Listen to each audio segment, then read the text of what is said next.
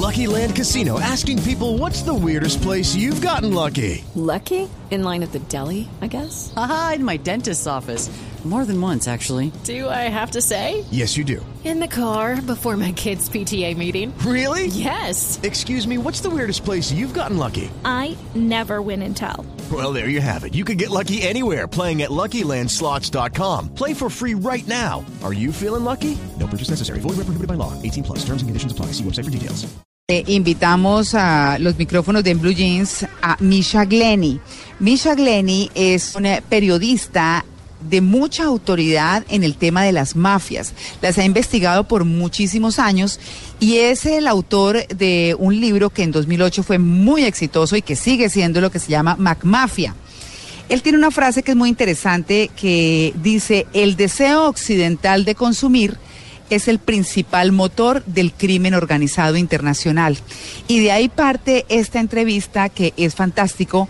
Lo saludamos y le agradecimos, por supuesto, por aceptar esta entrevista hoy domingo con En Blue Jeans de Blue Radio. Misha, muy buenos días. Bienvenido. Thank you. Gracias. Lo primero que le quiero preguntar es por qué su pasión por investigar las mafias. When I was working as a correspondent covering the Cuando trabajaba como corresponsal cubriendo las guerras en Yugoslavia y los Balcanes, en los años 90, me di cuenta muy rápidamente que mucha de la gente involucrada en las milicias nacionalistas en Yugoslavia estaban también involucrada en el crimen organizado y tenían nexos con muchos de los políticos en Serbia, Croacia, Bosnia, etc. Entonces vi qué era lo que estos criminales organizados hacían dentro de Yugoslavia. Entonces, lo que noté fue que estaban cooperando con los políticos locales, pero también estaban haciendo algo especial. Estaban trayendo bienes y servicios ilícitos de todas las partes del mundo.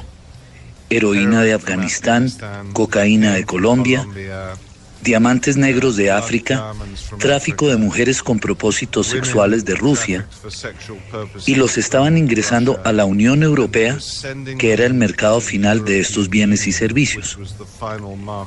Entonces decidí que quería escribir un libro sobre la globalización del crimen organizado, y esto significaba que podría viajar alrededor del mundo, incluyendo Brasil, Colombia, Japón, China, India, Rusia, Suráfrica, para describir cómo, de la misma manera que todo se estaba globalizando, el crimen organizado se estaba globalizando también y muy rápidamente. Usted escribió MacMafia en 2008, como lo estaba diciendo al comienzo, y fue el libro que lo hizo más reconocido.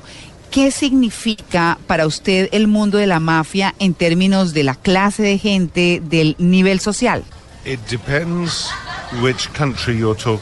Depende de qué país está hablando y depende del tipo de negocio del que está hablando. Así, cuando escribí el libro MacMafia, estaba determinado a ser la voz de los mismos criminales. Muchos libros se han escrito sobre el crimen, basados en entrevistas con abogados, policías, jueces y periodistas. Yo quería obtener las historias y las ideas detrás de los propios criminales, y estas varían mucho de país a país. Algunos son más peligrosos, algunos menos peligrosos, otros son más inteligentes, algunos son más estúpidos. Misha, quiero hablar ahora de la corrupción, de la cocaína y de la violencia en términos políticos.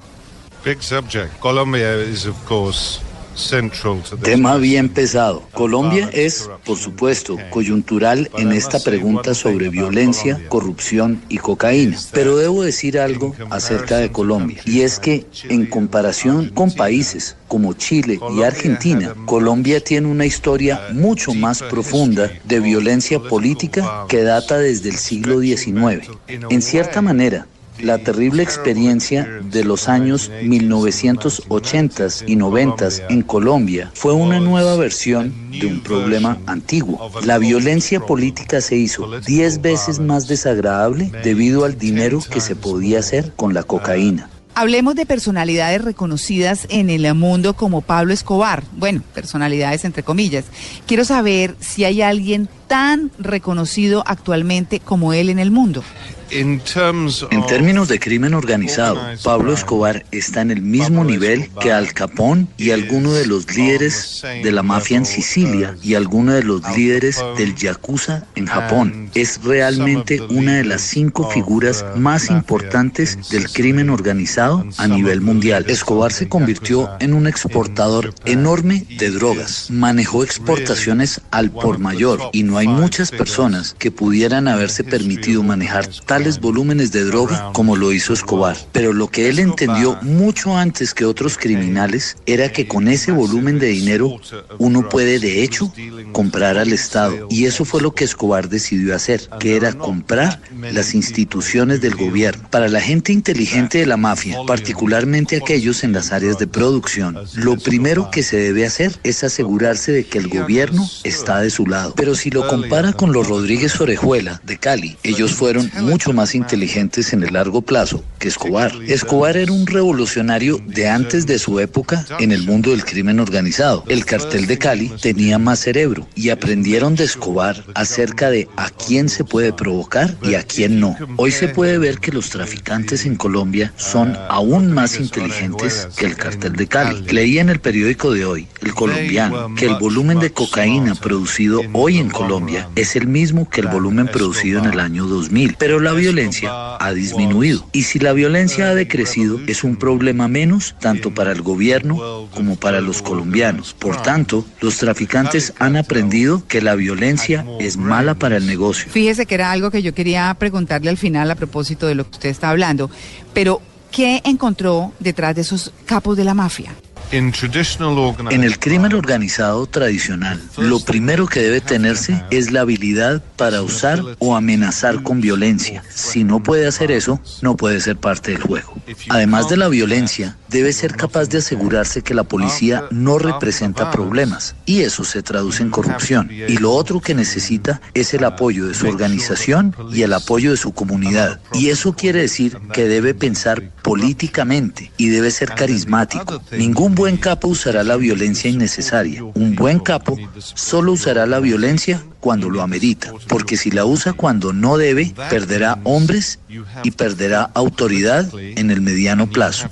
Así que son personas inteligentes para tomar decisiones basadas en varios factores. ¿En qué se parecen los capos del mundo? Uh, they have Tienen a un alto sentido de autoconfianza, pero a la vez saben que si cometen un error pueden caer rápido y cuando caen, caen muy profundo. He aprendido que hay diferencias culturales grandes en la forma en cómo operan diferentes grupos, como por ejemplo en Rusia. En Rusia operan muy bien dentro de Rusia. Los grupos rusos han tratado de expandirse fuera de Rusia a países tales como Italia, o Francia o España y con frecuencia encuentran dificultad en adaptarse a las circunstancias locales. Lo que hacen las organizaciones inteligentes es que entregan su trabajo a terceros operadores, subcontratar o outsourcing. Esto puede verse, por ejemplo, en muchos casos, con los italianos que operan en Alemania. Consiguen gente local como por ejemplo albaneses, tal vez serbios, que trabajen como sus intermediarios porque ellos son los que conocen el terreno. Así que cuando se opera de manera transnacional, como muchas mafias hacen hoy en día, deben asegurarse de tener el, entre comillas, conocimiento local correcto para trabajar en diferentes terrenos. Hay una excepción importante a lo anterior y es el sureste de España, alrededor de Málaga y Marbella. Está enormemente influenciado por la mafia rusa y esto fue posible específicamente porque fueron capaces de corromper o sobornar a dos o tres de los alcaldes locales, siendo esto la excepción que confirma la regla. ¿Por qué la gente quiere a los capos? Esa es una es una pregunta que todo el mundo se hace. Hay gente que los quiere, otros que no, pero lo- los que están alrededor del capo sí. Muy sencillo, porque les dan trabajo y los proveen de una comunidad. Así que verá a las mafias sólidas en áreas de alto desempleo de población masculina y con pocas oportunidades económicas. De ahí es de donde las mafias derivarán su fuerza. Si usted se fija en un lugar como Reino Unido o Suecia o Canadá, donde hay instituciones fuertes y una fuerza policial sólida, no tienen mafias. Tienen solo grupos criminales pequeños, pero nunca son organizaciones grandes como las que pueden verse en Brasil, al sur de Italia o en Japón. Hemos estado hablando de mafias, de drogas, de gente, pero ahora quiero hablar de los ladrones de cuello blanco y pues de quienes tenemos eh, por estos días muchos escándalos. Yo no sé si usted ha escuchado algo acerca de Odebrecht, pero es el tema que nos ocupa por estos días. ¿Cuál es la diferencia entre los ladrones de cuello blanco y todas esas otras mafias que usted ha investigado? La corrupción como tal, la corrupción gubernamental de cuello blanco, cualquiera que sea la forma que tome, y el crimen organizado son dos caras de la misma moneda. Si se tiene un gobierno corrupto, bancos corruptos, abogados corruptos, entonces es más fácil para el crimen organizado operar en conjunto y florecer en dichas circunstancias. Hay un punto crítico y hay una gran guerra librándose en el mundo hoy al respecto. Y es que por años los gobiernos han permitido la existencia de paraísos fiscales que son usados por grandes corporaciones de individuos muy ricos para lavar dinero y evadir impuestos. Estas instituciones son las mismas usadas por el crimen organizado. Después de la publicación de los Panama Papers, ya nadie puede decir que esto no está ocurriendo. Los gobiernos no cierran los paraísos fiscales porque la gente rica los quiere abiertos. Y para el crimen organizado, esta es la oportunidad más grande para lavar dinero. Esto es un escándalo y debe detenerse. Ahora hablemos del cibercrimen. Usted ha estado hablando con capos en Brasil y bueno, en muchas partes y eh, todo lo que se parezca, digamos. Mm, pero el cibercrimen pienso que es nuevo para todo el mundo, así como la tecnología lo es también para todo el mundo. ¿Realmente hay algo distinto entre la mafia tradicional y el cibercrimen? Hay una cosa muy importante que es bien diferente a las mafias o crimen organizado. En el crimen tradicional se necesita usar la violencia. En el crimen cibernético no se necesita ser violento. Se puede lanzar un ataque desde Kazajistán contra alguien en Los Ángeles y retirar su dinero en Dubái. Y eso significa que muchos tipos de personas diferentes están involucradas en el crimen cibernético gente joven, brillante, matemáticos, físicos. Es un grupo completamente diferente. Lo que las fuerzas policiales alrededor del mundo están examinando ahora es la forma en que estos dos grupos, los grupos criminales tradicionales y los criminales cibernéticos, están comenzando a trabajar juntos. Y esto es un juego totalmente diferente para el cual el mundo aún no está preparado. Es extremadamente peligroso. Como dije antes, usted, usted ha hablado con capos. ¿En algún momento se ha sentido en peligro con amenazas? Es muy riesgoso el trabajo que usted ha hecho. Me sentí preocupado cuando me reuní con un gran jefe ruso en Odessa, en Ucrania. Fui amenazado en Bulgaria y en Montenegro y estuve muy asustado cuando conocí a unos representantes de las FARC cerca de Cali en el 2006. De hecho, todo estaba bien. Salí vivo. Pasé mucho tiempo organizando la entrevista en anticipación. Pero como había estado trabajando en Yugoslavia, en Sarajevo, durante la guerra en Yugoslavia, estaba en mayor peligro entonces. El asunto es que cuando se está tratando con matones, gángsters y la mafia, uno está solo, por su cuenta. En Sarajevo tenía otros periodistas conmigo. Cuando voy a Cali o a Odessa, o a Bulgaria, solo somos mi contacto y yo. Bueno, usted acaba de mencionar a las FARC. En sus investigaciones en Colombia, ¿qué encontró de las FARC? Las FARC fueron sencillamente crimen organizado en uniforme militar. Empezaron como un grupo ideológico y mantuvieron una identidad ideológica, pero como tantos grupos revolucionarios o insurgentes, que se vuelven dependientes de la actividad criminal para su financiamiento, al final la actividad criminal es lo que les importa. Y hacia el final las FARC no eran nada diferente del cartel de Cali, de Ochoa en Medellín o de Pablo Escobar. Bueno, pero ¿usted cree que son diferentes ahora?